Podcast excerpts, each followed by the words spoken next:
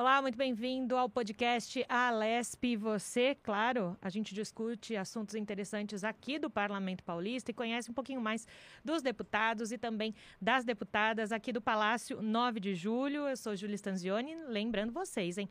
Toda segunda-feira, às sete da noite, lá no nosso canal do YouTube, você tem um episódio inédito do nosso podcast. Hoje aqui comigo, o deputado Vinícius Camarinha, líder do governo aqui na Lesp. Olha só, tem 42 anos, nasceu em Marília, já foi prefeito lá da cidade do interior paulista, é advogado, mas já foi secretário de Desenvolvimento Econômico, Ciência, Tecnologia e Inovação aqui de São Paulo.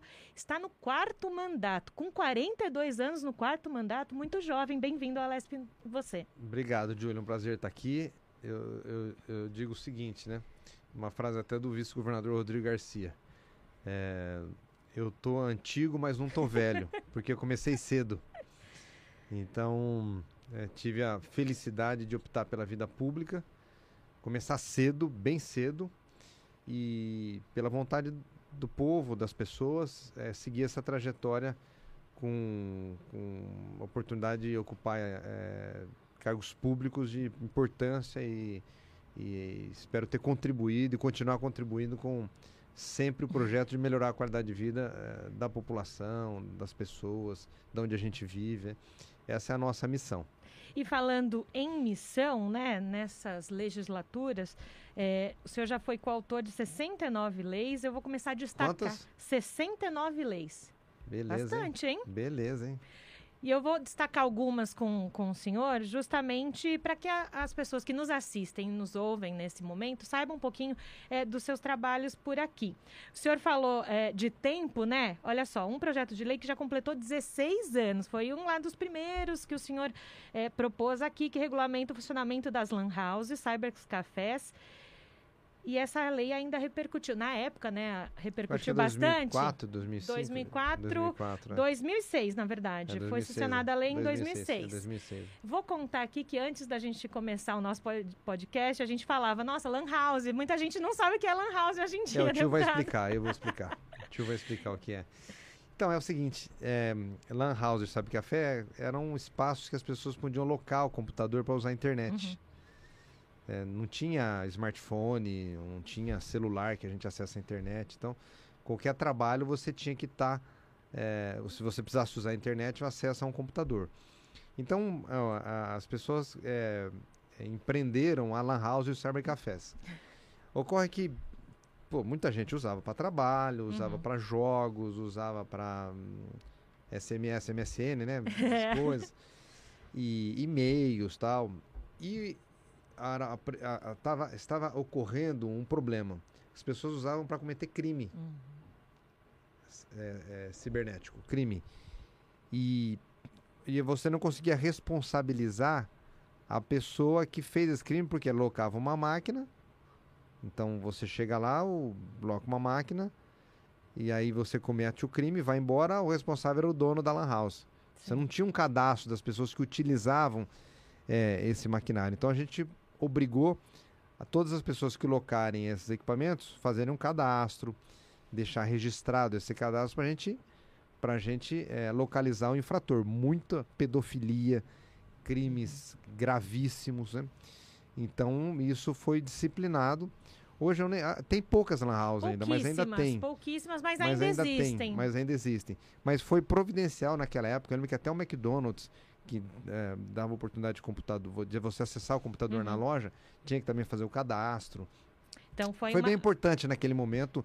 Também é, também é hoje quem usa, você poder é, é, identificar a pessoa que está usando esse, essa máquina caso ela cometa crime. Até porque, tanto naquela época quanto agora, mesmo usando os smartphones, não as lan houses, as pessoas se escondem atrás da máquina, né? Para cometer os crimes, exato, né? Exato, exato. Então é preciso você coibir, tentar coibir de, de algum modo, e é um meio ali de fazer o cadastro, a pessoa tem que se identificar. De algum modo, ela não pode mentir o, o CPF, o RG, então já facilitaria exatamente, na época. Né? Exatamente. Talvez trazer alguma, alguma questão dessa de, da época de Lan House afins para hoje, né? Esses crimes cibernéticos, que se tornaram é. mais difíceis de, de muito, encontrar muito, o, muito, quem comete eles, muito. né? É. é que hoje você tem o ICQ, né, que é a localização de onde você utilizou, uhum. E se for pelo celular, você identifica é, o dono do aparelho, né? O dono do a aparelho. Modernidade, é a né? As coisas vão acontecendo, um chip, né? É... Então existem algumas coisas assim que é, a tecnologia vai avançando e a gente precisa também avançar é, com tecnologia e leis também. Sim. A lei precisa acompanhar para que né, a tecnologia não sirva para é, o mal, né? E sim para o bem. Isso é verdade. Uma próxima aqui que eu quero destacar com o senhor é sobre um projeto de lei que consegue, quer dizer, lei, né? Que foi sancionado, que consegue desconto em vestibulares e concursos para desempregados e pessoas de baixa renda, que querem, de algum modo, entrar no mercado de trabalho, mas que a inscrição acaba já sendo um impeditivo. Isso era uma coisa incoerente, né? É, e eu observei, é, ouvindo as pessoas. Então, o que, que nós, legisladores, fazemos? É, que é o papel fundamental do parlamento: leis. Uhum. Para que servem Sim. as leis? Para a gente disciplinar os costumes da nossa sociedade. Aquilo que precisa ser referendado e facilitar a vida das pessoas. Então a gente precisa estar em sintonia com a população. Eu sempre gosto muito de ouvir sugestões. É, eu até esses dias é, coloquei é, para as pessoas, né, vou nas faculdades, quando eu vou conversar com os alunos, Sim. que lei você acha que a gente poderia fazer, o que você acha que a gente poderia melhorar. E uma das sugestões que eu recebi foi percebendo que a pessoa desempregada, o aluno sem é, condição financeira, ao prestar um vestibular ou tentar ingressar no mercado de trabalho, o Estado, ou até a própria iniciativa privada, exigia dessa pessoa, nessa condição de dificuldade, um item que esbarrava ele para ter a oportunidade do emprego ou de estudar. Sim. Na questão do estudo é vestibular e no emprego é, é, é, são, os é, são, os concursos. E aí eu pensei, poxa, pessoa desempregada, sem recurso, com dificuldade financeira, não vai conseguir fazer o concurso porque não tem recurso? E não vai conseguir estudar porque não tem dinheiro? Não tem sentido, né? Não faz sentido. Aí a gente aprovou essa lei que concede benefícios, até é, se tiver totalmente desempregado, até concede a gratuidade, em alguns casos 50% uhum. da, da taxa de inscrição para alunos, para a pessoa poder fazer vestibular, principalmente da rede pública e concurso público também. Então nós, Estado, não podemos exigir que uma pessoa que queira trabalhar pague aquilo que ela não consegue para poder conseguir o seu emprego. E, e, no que diz respeito ao ensino, pior ainda o acesso ao ensino é gratuito, livre. A pessoa não pode ter uma barreira. E o vestibular é, era uma barreira econômica. Sim. Então só quem tem dinheiro conseguia pagar a taxa de inscrição do vestibular. Isso foi uma lei super legal que a gente conseguiu aprovar. Você lembra o ano dela aí? Eu não, não, lembro, não lembro eu tenho a minha já, colinha já aqui, eu tenho, de 2007. Então, olha aí. 2007. Então, também foi uma, uma, uma caminhando né, aí pela, pelo estado de São Paulo, a gente começou a observar isso. E isso e, você acredita que há uns 40 dias eu recebi uma pessoa agradecendo no meu Instagram? É, por eu ter sido beneficiada por, por essa lei. É. Então, isso que é As pessoas não sabem, viu? As pessoas não sabem que tem esse direito. Às vezes é difícil chegar isso para para a população. Chegar a informação né? Então, quem é estudante, quem não tem condição financeira, pode é, é, usufruir desse direito de não pagar a taxa de, de, inscrição, se for o caso, pagar metade. E a gente vê o quanto é, as leis mudam a vida das pessoas. Né? A gente está falando de 2007 né, para agora, mais de uma década. Né? E ainda continua mudando a vida das pessoas. E, e, e, pelo jeito que o senhor fala, do quanto é importante para o senhor também mudar a vida das pessoas através das, dessas leis aprovadas e dos projetos apresentados. É, disciplinando a evolução da sociedade, né? A sociedade está muito dinâmica, está muito rápida. É, tem uma é interessante que se você for avaliar o tempo é, nos últimos 50 anos, considerando de 1950 a 2000, é, você teve uma transformação da sociedade relativamente pequena em tecnologia. Uhum. Se, você, se você avaliar de 2000 a 2020, menos da metade, a revolução foi gigantesca. Sim né, com o surgimento de rede social, internet, smartphone. Então a sociedade evoluiu muito nesses últimos 20 anos, em comparação aos últimos 50, considerando o ano Sim. de 2000. E tudo isso exige da gente, legislador, o acompanhamento da gente disciplinar essa evolução. Então tô, é bem legal, é bem, é, tem que estar em sintonia e procurando ajudar. Isso é muito bacana. A gente está falando em ajudar, em sintonia. Lá no início do nosso podcast, o senhor se espantou com quantas leis aprovadas, né? Se eu falar que são 240 projetos de lei apresentados e aprovados. Então, e eu, você vê que eu não me preocupo com o número. Eu me preocupo com as ideias que eu vou tendo, Sim. com boas leis. Não é uma fábrica de leis, Sim, a, gente, a gente apresenta leis que possam contribuir com a, com a qualidade de vida das pessoas, desburocratização, facilitar ter um Estado parceiro, amigo, regulador, que possa dar a oportunidade da pessoa viver melhor. Essa é a ideia. Então, bastante coisa. Então, também não sabia. Pois é, uma, uma grande produção. Eu acho que isso que o senhor falou é o mais importante. Não importa o número, a quantidade, mas aquilo que muda a vida das pessoas. Eu vou repetir de novo essa questão do mudar a vida das pessoas, porque é isso também que as pessoas que elegeram o senhor e que o senhor está aqui hoje esperam, né? Falando então dessa questão de pensar na sociedade, temos um, um projeto de lei agora recente de 2021 que institui o Programa Estadual de Combate à Violência Doméstica contra Crianças e Adolescentes. E a gente sabe que nesses últimos anos de pandemia, pandemia, essa questão ficou muito latente. Então, esse foi um problema que a gente viveu, porque justamente mais dentro de casa, uhum. mais próximo, vivendo mais tempo dentro da casa e aí você tinha alguns problemas que nós constatamos que foi o aumento significativo de índices de violência doméstica. Sim. Hoje não e aí você não pode admitir isso, né? Não dá. Violência contra criança, contra mulher, é um é, além de crime, é mais do que crime. Ele é uma barbárie. É uma barbárie. A gente, a gente não pode hoje, em momento nenhum, infelizmente, isso lá atrás uhum. foi meio que. É, velado. É, velado. Hoje a gente não pode admitir que essas coisas aconteçam. Então, mais um projeto, mais uma lei que a gente procurou colocar luz sobre esse tema, focar esse tema garantindo à mulher acesso rápido à delegacia, acesso rápido aos programas de apoio à, à mulher, a, ao adolescente. Inclusive tem hoje um startup da Secretaria da Segurança Pública onde você aciona esse startup quando você está sendo agredida. É, depois a gente pode até ver o link, eu não me lembro. Claro, mas é importante você ter esse aplicativo no teu celular. Você aciona o botão imediatamente a, a polícia sabe onde você está, que você está sendo agredido, você não precisa ligar o 90.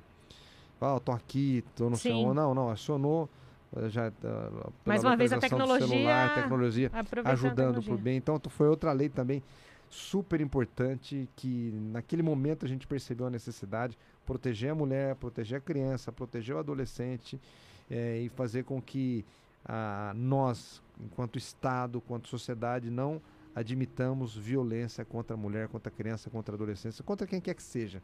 Mas, sobretudo, para a mulher, para a criança, às vezes fragilizados, Sim. às vezes a criança nem se diga, uhum. tem nem como se defender. Então, todas essas leis também foram momentos que a gente é, observou ali que a gente precisava endurecer contra esse time de crime. É, e o que o senhor falou é perfeita a, a, palavra barbárie, né? A gente não tem o que falar é sobre esse tipo de, é de crime. Imagine. E até com relação a isso, o senhor tem essa, é, essa lei, esse projeto de lei, mas o Parlamento Paulista tem jogado luz também com relação a esse tema. O Parlamento se colocou em primeiro lugar na discussão também da violência contra a mulher, assinando né, a parceria ali sim, do, do Sinal sim, Vermelho, sim. colocando o Parlamento no centro da discussão. É, eu gostaria de, de entender assim, é, o parlamento é o maior parlamento da América Latina. Quando um parlamento, como o de São Paulo, coloca a luz a esse tipo de tema, é, isso é, reverbera em toda a sociedade muito mais, né? Claro. É uma instituição como a LESP. É, chama atenção. Chama atenção. É o maior da América Latina, é o maior do Brasil. São Paulo é, sempre foi muito observado pelos outros estados. Né? O que acontece aqui sempre é muito, é, muito observado, porque pode ser uma boa, também né, as pessoas querem entender o que São Paulo está fazendo como uma metrópole. Então é bom que a gente dê também bons exemplos para o Brasil e para a América Latina como um todo. Seguindo ainda nos projetos por aqui, deputado, o senhor falou ainda sobre essa questão de voltar para a sociedade, né? Voltando um pouquinho no tempo, em 2011, também um projeto de lei pedindo prestação de pronto atendimento a quem consome o serviço de saúde em situação de emergência e de urgência. Porque a pessoa, quando está envolvida numa situação dessa, seja ela qual for no trânsito ou por algum outro motivo, ter que acionar o seu serviço de saúde para saber para onde vai e afins, teria que ser mesmo atendido e isso também mudou a vida das pessoas que tiveram essa possibilidade. É, a, eu desde o começo eu sempre pensei o seguinte: é, a gente tem uma dívida com a sociedade de 500 anos, dívida social, dívida educacional, é, dívida financeira. O país é um país que é, desde a sua descoberta não prosperou como a gente gostaria que prosperasse. Então a gente tem essa dívida tudo ao mesmo tempo, a gente não consegue fazer. É, é, é, importante que a gente eleja prioridades. Eu elegi a saúde como uma prioridade, né? A saúde precisa ser uma prioridade, porque sem saúde a gente não tem qualidade de vida. Então essa é mais uma, mais uma ação é, em proteção à saúde das pessoas, né? Fazer com que a, a, saúde tenha em todas as suas áreas um, um atendimento melhor, um atendimento melhor. É, por exemplo, a Assembleia ela tem algumas dificuldades do ponto de vista legal. A gente não pode legislar sobre temas que a gente gostaria. Muita coisa é, é, é competência da Câmara Sim. Federal, Brasília, muita, competência, muita coisa é competência da Câmara Municipal, os vereadores. E a gente fica ensanduichado em alguns temas. temas. Então, nem sempre a gente consegue fazer aquilo que a gente gostaria. Mas a gente faz o que é possível. A gente faz o que dá para a gente fazer. A Constituição Federal deixou as prerrogativas do parlamento estadual com muitas limitações. Mas a gente faz, procura fazer e procura avançar. Uma lei que teve muito debate foi mais ou menos nesse mesmo período, é, e eu participei junto com o governador Serra, à época, foi de proibir é, fumo em lugar fechado. Sim.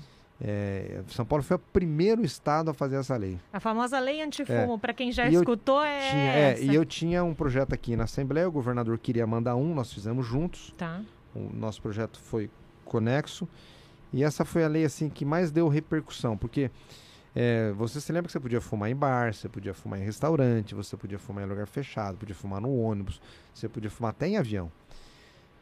Quando eu apresentei essa lei e a gente aprovou, eu estava num restaurante em Marília, eu fui hostilizado por um fumante. Uou. Toda vez que ele saía para fumar lá fora, uhum. ele falava alguma palavra para me hostilizar. Aí ele voltava. E tava bêbado também. Aí ele saía, ele. Sim. E hoje, você vê como é, passado 10 anos, a gente não se vê mais com alguém fumando do nosso lado em ambiente fechado. E vamos combinar que bom, né? Porque ambiente fechado não, não é ambiente. Nada pra... contra quem fuma, mas o direito de você ter é, a qualidade Sim. do ar onde você está é um direito teu. Aonde a pessoa invadia esse teu direito Sim com, além do malefício que o cigarro traz para quem é fumante passivo. Então foi uma lei que deu uma baita repercussão. É, eu me lembro perfeitamente desse, desse momento. E aí as pessoas é, dizendo que era um direito que eles tinham e tal, e a gente fez um, o raciocínio inverso, que é justamente esse que a gente acabou de fazer. Mas lei de combate ao, ao, ao, ao fumo em lugar fechado, evidentemente, foi muito, foi muito discutido aqui na casa. Tinha até uma discussão para proibir em parque, uhum. praia. O meu projeto era até maior. Maior, mais maior, amplo, né? É, mais amplo tal, mas aí paramos por aí. Seguindo aqui é, com o nosso papo, deputado, saindo um pouquinho dessa questão de projetos de lei enquanto deputado, o senhor foi secretário de Desenvolvimento Econômico, Ciência e Tecnologia. Gostaria que o senhor falasse um pouquinho é, sobre a questão de ciência, tecnologia e inovação nesse momento em que, espero eu, a gente esteja na reta final da pandemia para pensar em desenvolvimento econômico e crescimento econômico nesse é. pós-pandemia. Ah, é, uma, é uma área estratégica. Ah, uma vez eu conversando com o é, Benjamin, é, o Benjamin Steinbrooks, da Companhia Siderúrgica Nacional, Sim.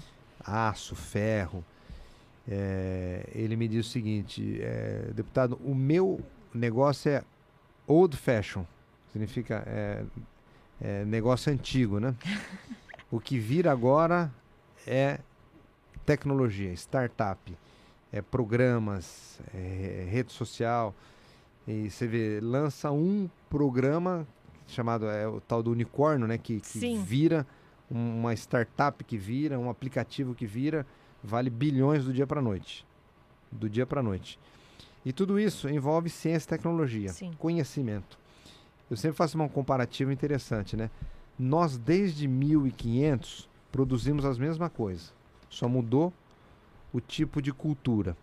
A gente, o que, que a gente vendia lá atrás? Pau Brasil, depois o açúcar, e era o que a gente sempre exportou. Sim. Brasil. Hoje a gente continua com as mesmas características, só que hoje a gente vende soja, milho, é, café e a gente não avançou na tecnologia. O que, que o Japão vende? Bons... O que, que a Coreia vende? Um chip, é. conhecimento, tecnologia, agora programas.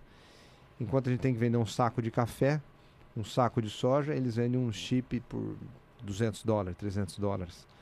É, e a gente vende, ainda vende produtos agrícolas. Né? Então a gente não avançou. Nessa questão A gente não agregou valor. Então, por isso que a gente faz. Desenvolvimento econômico, ciência e tecnologia, hoje é focado nesse assunto. É a gente pensar, a gente pensar em tecnologia. E, e quando eu tive na secretaria, participei do, do, do, último ano da gestão do governador Márcio França, a gente lançou a ETECRI, Escolas de Técnicas em Economia Criativa. Fazer o jovem pensar, fazer o jovem pensar, pensar num programa, pensar num game. Você sabe que hoje o game, por incrível que pareça, vende mais que música, vende mais que livro, vende mais que é, o poder Netflix, de consumo no mundo game, todo de game, game, né? Game. É impressionante, é o dobro. São bilhões e bilhões de reais quando você tem um game lá, a, mulher, a meninada baixa esse game, compra depois as ferramentas do game e vai. É uma indústria, é um, é, é, envolve bilhões, milhões de pessoas e tudo isso conhecimento, ideia. E a gente tem um povo muito criativo. E conhecimento gera, gera lucro, né? As pessoas precisam entender que o conhecimento não é. Aquele conhecimento não pode ficar só restrito a, a, ao seu local, né? é. né? Você vê o brasileiro que detém 5% do Facebook, é, é hoje o, o, o, o, brasileiro mais rico do mundo. Com 5% do, do, do, do, do Facebook, quando ele criou Sim. junto com, com, com, com, o Zuckerberg lá, na, lá, lá em Harvard, né? Eles montaram juntos tal, e então você vê, é isso e a gente precisa investir nisso. A gente pôr isso, precisamos, precisamos colocar isso nas escolas, precisamos fazer a meninada pensar tecnologia, pensar inovação, Sim. pensar coisas que, que é o que vai é o que vai virar economicamente, é o que vai virar economicamente, agregar valor nos nossos produtos. Então foi um período que eu fiquei na secretaria, a gente ajudou a, a, a instituir programas como esse é, e eu continuo defendendo que possamos continuar, sobretudo nas nossas escolas, incentivar a meninada a pensar coisas desse tipo. E falando nessa questão do pensar, nós estamos na reta final do nosso Alesp e você. Lá no início a gente falou, o senhor falou, né? É, eu falei na verdade, o senhor tão jovem, já no quarto mandato, já passou por tantas coisas na, na política, né? É, e o senhor falou que foi algo, deu a entender que foi algo natural acontecer isso na sua vida. Gostaria que o senhor contasse um pouquinho para quem nos assiste e nos ouve, é, o porquê de ter ingressado na política. Eu nasci, eu nasci na, em família de, na minha família com muitos homens públicos, né? O meu avô cartorário, depois vereador, o meu pai prefeito. E eu, desde que eu nasci, o, o café da manhã, o almoço e a janta era política. Sim. E política, é, sempre digo o seguinte, né? Às vezes a política é, é um termo que as pessoas às vezes torcem o nariz. Uhum mas a política ela é boa, ruim é o mal político. A política como instituição, ela é essencial para a gente organizar a sociedade e pensar como a gente deve melhorar a vida das pessoas. É através da política que a gente faz isso. É o tempo da Grécia, né? do, do Sócrates, Platão, uh, Aristóteles, eles pensavam a sociedade com a política, na reunião é, é, entre eles para organizar como é que as coisas é, vão se dar na nossa vida. Então a gente precisa fazer política, a gente precisa envolver a sociedade na política e não discriminar. Então eu sempre é, gostei muito. Sim. E a minha família sempre discute a política, política, política, política. E eu fui, fui, fui, fui incentivado pela minha família, pelo meu pai. A minha primeira eleição foi com 21 anos de idade. Muito novo. Eu fui o deputado mais novo da história do estado de São Paulo. Tomei posse com 22, até porque a lei exige 21. É, isso é só um marco, mas para mim não mudou nada, então eu ganhei muita experiência. É, são 20 anos de vida pública, e isso foi me dando uma especialidade, conhecer gente, conhecer as necessidades, conhecer as prioridades. Eu aprovei recentemente uma lei que quero destacar, que é o Pró-Oncologia Infantil. O maior patrimônio que a gente tem na vida, e isso foi pensando também a, a sociedade, né? Eu estou com um filho de dois, vou ter uma filha agora, eu sempre penso assim, o que, que a gente tem que fazer para a sociedade? Qual que é o Sim. nosso maior patrimônio? É um filho. O maior é patrimônio que a gente tem na vida é um filho. A gente faz qualquer coisa por é um filho. Mesmo. Então a gente precisa pensar políticas públicas para a criança, políticas públicas para o nosso filho. E o maior reconhecimento que eu tive na minha vida pública foi ter sido prefeito amigo da criança pelo Instituto é, Unicef, por políticas, ações à criança, defesa da criança. E, e a, a maior causa da morte de criança é câncer. E a gente precisa fazer com que é, esse tratamento seja o melhor possível para as nossas crianças, porque não tem nada mais trágico do que uma notícia como essa. Sim, verdade. Tem nada pior na vida do que uma notícia como essa para a família, para a criança. E aí eu fiz um trabalho maravilhoso de conhecer as estruturas que existem no Estado. Nós estamos implementando novos serviços, nova estrutura, até o acolhimento dessa criança, Sim. como é que é a arquitetura desse local, como é que essa pessoa está sendo recebida. Então estou fazendo um trabalho muito voltado à criança, tem sido a nossa bandeira de trabalho. Gosto muito das pautas animais, eu tenho um projeto em defesa animal. Sim, é verdade. Eu tenho um projeto em defesa do meio ambiente, mas a criança tem que ser a pauta número um. A criança tem que ser a pauta número um. É, esse dia uma pessoa falou para mim que é, a gente tem tempo para passear com o cachorro e põe o nosso avô no asilo. Uhum. E às vezes não acha tempo para ir passear com, com, a criança, né? É, e às vezes os valores acabam e a gente acaba o que que nós poder público estamos fazendo para as crianças Sim. como é que estão as crianças nesses é lugares, aos, né? Voltar os então é focar na criança, focar na criança. Criança não pode sofrer, criança não pode ser discriminada, criança não pode ser maltratada. Esse dia minha esposa contou que uma enfermeira contou para ela que ela trabalha em uma orfanato. Uma família deixou quatro filhos lá Uau. e abandonou as crianças. E uma criancinha de quatro anos chorava todo dia perguntando da mãe. Sim. Todo dia a criança Difícil. perguntando da mãe. Muito difícil eu, isso. Eu falei, meu Deus do céu, como é que pode? E, era, e é uma família drogada. O pai e a mãe drogada, abandonou, deixou lá no orfanato. E a criança mais novinha perguntando para a mãe. Isso aí é Pensou negócio? É, gente, nós que somos pais, pega na gente lá no coração e quem nos ouve também, né? Não tem é, jeito. É, então, deputado. muito obrigado. Desculpa ter falado um pouquinho mais, mas estou muito feliz de estar aqui com vocês. Nós também ficamos muito felizes de ter o senhor aqui no Alesp, você no podcast, mas todos esses outros temas dá para um uma segunda edição do, do é, Alesp você, tá coisa. tá bom? Fico muito obrigado. Tá? Muito obrigado, Júlio. Um abração para vocês. Obrigado. Obrigada, deputado. Então você já sabe, né? Para rever esse nosso Alesp Você e todos os outros episódios lá no nosso canal do YouTube e, claro, aqui no site da Assembleia Legislativa de São Paulo, toda a produção dos deputados e das deputadas. Eu fico por aqui. Até mais.